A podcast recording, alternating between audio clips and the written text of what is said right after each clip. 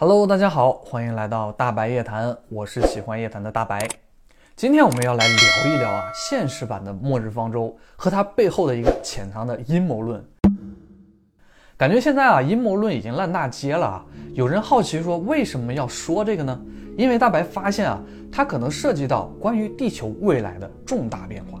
至于什么变化呢？我们这里先卖个关子，后面再说。说起方舟啊，它是来源于圣经旧约创世纪中的一个神话故事。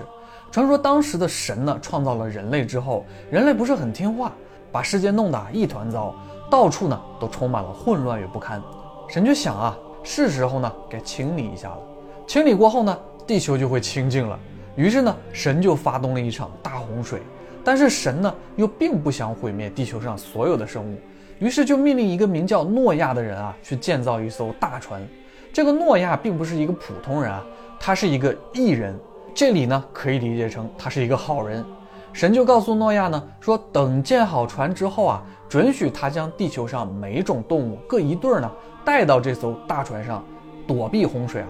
这艘大船呢就是方舟，在希伯来语中啊，方舟的意思是用来储存物品的箱子，这倒是啊很符合它的用途。接下来我们要说的现实版的方舟呢，并不是一艘真正的船。但是在功能上呢，却与传说中的方舟呢十分的类似。原本这是人类应对末日级别灾难建立的一个设施，不过传闻这个设施建造的目的啊，似乎并不像表面那么单纯，甚至呢可能牵扯到了人类历史上最为神秘的组织——共济会。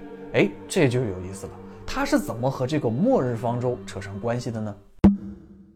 在北冰洋的斯瓦尔巴群岛上。建立着呢一座全世界最大的农作物种子库，它被称为呢斯瓦尔巴全球种子库，也被很多人称为真正的末日种子库。斯瓦尔巴种子库中呢，已经储存了全世界汇聚而来的超过九十万颗的农作物样本。这座种子库据说呢，可以储存多达四百五十万份的农作物种子。建立它的目的啊，就是为了确保在经历无论是像小行星碰撞地球，还是核战争这些世界末日级的灾难后，都能够给人类啊留下重建这个世界的基础。不过有没有想过啊，在经历这种级别的灾难后啊，究竟是由什么人来重建这个世界呢？这就给人啊带来了不小的遐想空间。别看末日种子库本质上只是一个仓库啊，但是它却有着极为严密的安全保障。每次进出呢，都要穿过五道密码锁门，才可以进到真正的地下种子储存库之中。末日种子库啊，本身也建立在啊沉积岩结构的山体内部，大约一百二十米的地方。整座种子库的海拔也非常的高，处于比目前的海平面还要高出一百三十米的位置。据说，就算是啊南极冰层完全消融，全球海平面也只会上升六十一米左右，这远远呢无法威胁到这座种子库的存在。也正是因为如此啊，这座种子库才被认为是啊末日后人类的希望所在。加上入口的建筑的设计啊，看上去显得十分的科幻啊，内部看起来与其他的仓库呢并没有太大的差别。但是呢，其中却拥有着十分先进的温度传感器与动态监测系统，可以说这个种子库时时刻刻都在处于全方位的监测当中，有一点的风吹草动啊，都会被捕捉到。听起来啊，又是密码锁，又是监测系统，甚至传闻能够啊抵御各种地震乃至是核武器的种子库，这已经啊堪比美国国家黄金储备库了。这种级别的保护措施呢，感觉啊已经不太像是一个单纯末日种子库能拥有的了，更像是一种末日避难的设施啊。当然啊，这只是一种猜测，毕竟啊，种子库中保存的农作物种子呢都是天然的，未经人类修改过基因的。可能啊，确实也是比较珍贵的吧。这么一说呢，末日种子库本身还有恒温系统这件事儿啊，就让很多人觉得，哎，不算是特别令人惊讶的事了。只不过这种恒温啊，不是温暖的，而是寒冷的啊。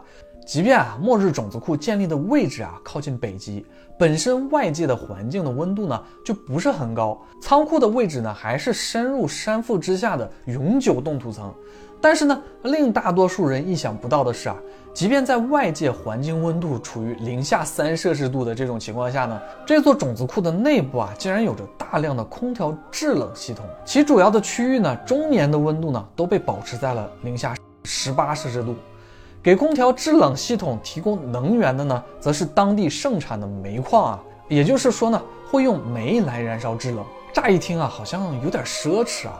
也是因为这个原因呢，有人就大胆的猜测了一下，说末日种子库会不会在某些时候能当做人类的避难所来使用呢？毕竟啊，这并不是一个短期的项目，只要人类尚未经历过末日啊，这个种子库就一直会存在下去。这种全年耗费能源巨大的项目啊，只是为了保存种子啊，那也着实啊太过烧钱了吧？个人觉得呢，确实啊，不做避难所有点浪费了。好，开个玩笑啊。本来啊，这是一种放飞想象力的随意猜测，但是猜着猜着呢，人们就觉得啊，越发不可收拾了，总觉得啊，这个末日种子库呢，哎，好像就是避难所啊。为什么会这么想呢？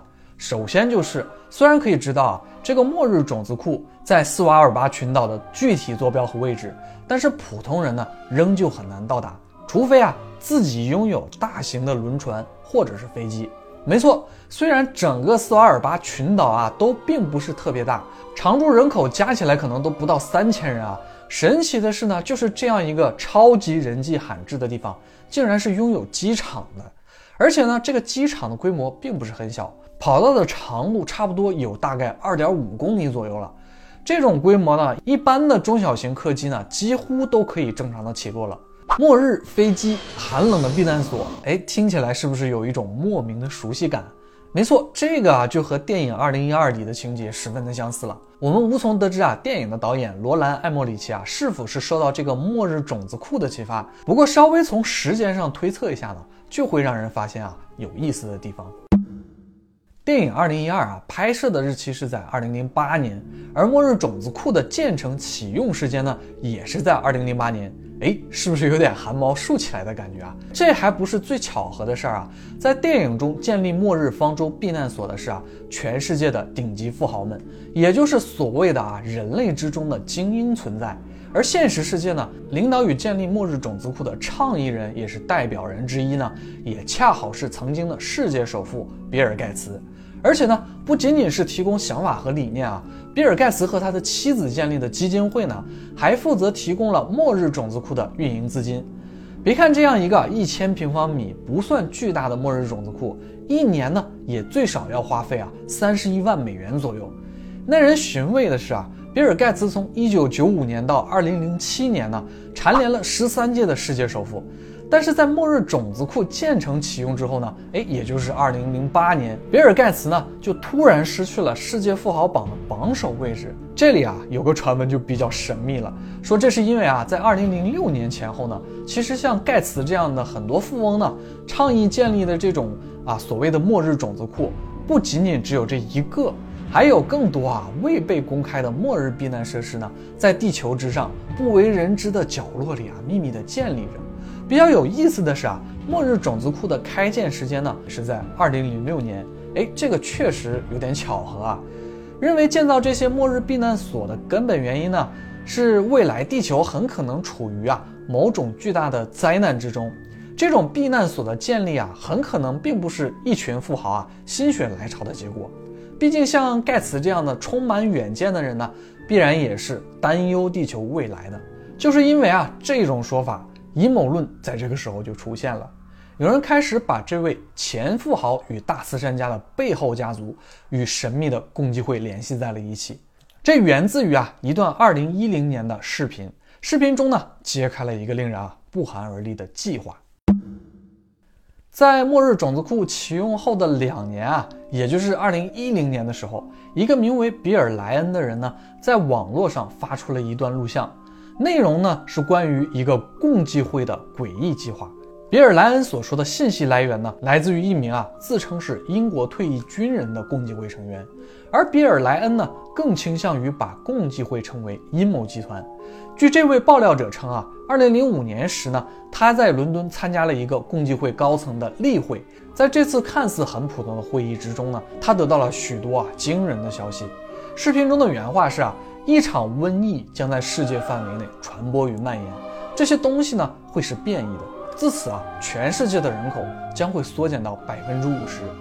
这将会是啊一系列的计划，不只是针对某个特定的国家，而是全人类。这个爆料者呢，毫不犹豫的就说啊，这些人就是在策划着第三次世界大战。这一系列的阴谋计划的名字呢，就叫做昂格鲁萨克逊计划，一个所谓的人类清除计划。爆料者一开始啊也不明白为什么要执行这样一个如此惊人与邪恶的计划。参照前两次世界大战的教训呢，让人类处于战争的混乱之中啊，看起来好像对谁都没有任何的益处。这甚至呢，可能还会让人类文明啊倒退回石器时代。随即呢，他就明白这其中的原因了。共济会的成员就说啊，这是因为呢，地球即将经历一种变化，这个变化每五千年就会经历一次。说白了，这就是所谓的巨大灾难，导致人类的末日。这种灾难呢，是人类无法抗拒的。也许啊，是行星的碰撞，或者是啊地轴的改变，导致南极冰盖融化、海平面的上升，或者是呢太阳会发生人类无法预知的剧烈活动等等。而执行昂格鲁萨克逊计划呢，就是应对这种末日灾难的准备。我们只是猜测啊，假如这个计划真的存在，但是这个逻辑好像不太对啊。末日灾难影响的是整个地球，是全人类本身。那为什么还要执行所谓的啊人类清除计划呢？有人可能会说啊，这种阴谋论好像有点多余了。但是啊，当然没有这么简单。这里呢，就不得不提到一个贯穿这个阴谋论的概念，就是所谓的新世界秩序。也就是在所谓的人类末日之后呢，这些阴谋集团啊，认为他们才有资格能够带领剩余的人类开启新的文明。为了稳固自身的存在呢，有必要减少不稳定的状况。哎，这个不稳定状况就很显然了，就是所谓的人口。所以减少不确定因素，就需要提前执行人类清除计划，也就是所谓的昂格鲁萨克逊计划。如果真的发生末日啊，就会减少普通人去和阴谋集团自身争抢避难所，或者是啊争抢剩下资源的情况。果然是够阴谋、够邪恶的。还有另一个说法就是啊，阴谋集团呢是借用了神话传说的大洪水灾难与方舟的概念，来增加自身的神秘感。哎，把自己有点神格化了。躲避灾难的方舟呢，就是所谓的末日避难所。建立方舟的艺人呢？同时拥有乘坐方舟的资格，哎，这些就是所谓的精英和富豪们。这听起来好像有那么一点道理的样子啊，说的我觉得都有点开始相信了。于是呢，我脑洞大开了一下，顺着这个阴谋论的故事方向呢，整理出了更多的细节，来看看到底啊这里还隐藏着什么样的秘密。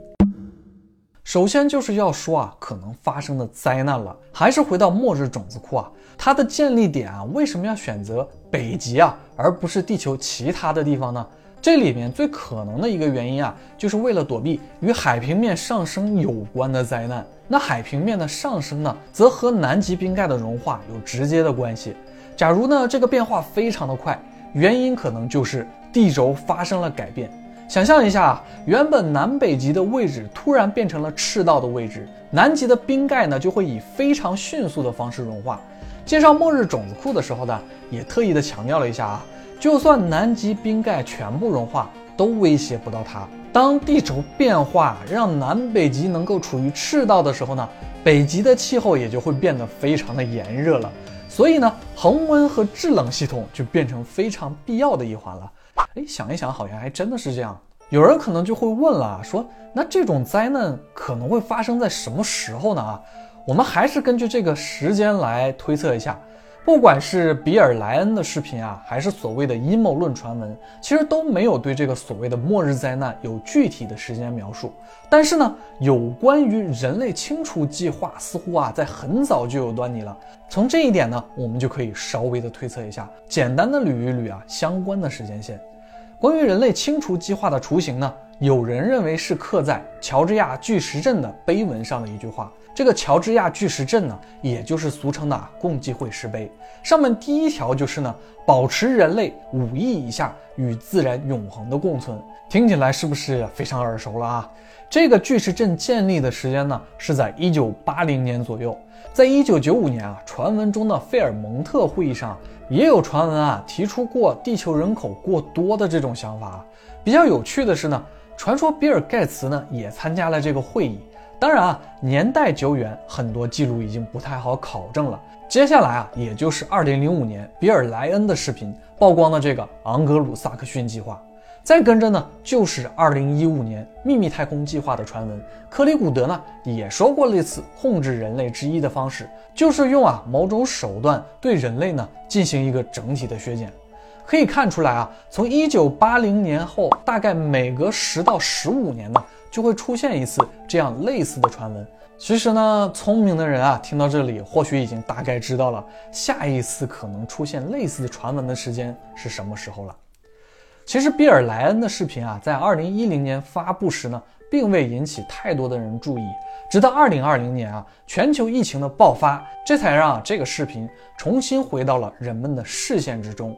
其中里面其实提及了很多的事啊，看起来都已经实现了。就比如有关瘟疫的描述，当然呢，也有很多内容呢并未实现。所以有人也认为啊，即便存在共济会这样的秘密组织，他们的影响力也是极为有限的。有人则不这样认为啊，他们觉得这是那些所谓的阴谋集团调整了计划的内容，所以看起来啊才会有一些出入。还有人觉得呢，这样的阴谋集团所涉及的计划轻易的就被普通人知道了，那这些隐秘的阴谋集团呢？也有点太不阴谋了，太不隐秘了。其实呢，也许啊，恰恰就是这种思维盲区呢，让大多数人能发现明显的秘密，让人呢看不到背后更深层的线索。至少啊，经历了最少四十年的这个人类削减计划呢，让很多人的目光啊都只停留在了所谓的啊人类削减这上面，却忘却了这个计划背后的最终指向，那就是啊。人类可能会在未来的某一个时刻啊迎来一次终结。听说过这个事的人啊，精力都被分散掉了，都不会关心真正的问题所在了。也许啊，这就是所谓的灯下黑吧。其实人类的文明啊，看似漫长，但是呢，在时间的长河之中啊，只不过是微小的一滴水珠。曾经遇到过一个触及灵魂的问题啊。那就是啊，当人类面对足够毁灭自身整体的灾难下，会团结起来吗？那时候想到的答案啊，始终都是会或者不会。然而呢，现在的我希望这个问题中的假设永远不要发生。好了，今天关于这个传闻啊，我们就先讲到这里了。如果你也对我视频感兴趣的话，那就请你啊关注大白夜谈后续的视频。你的点赞与转发呢，就是我的动力。我是喜欢夜谈的大白，我们下次夜谈不见不散，拜拜。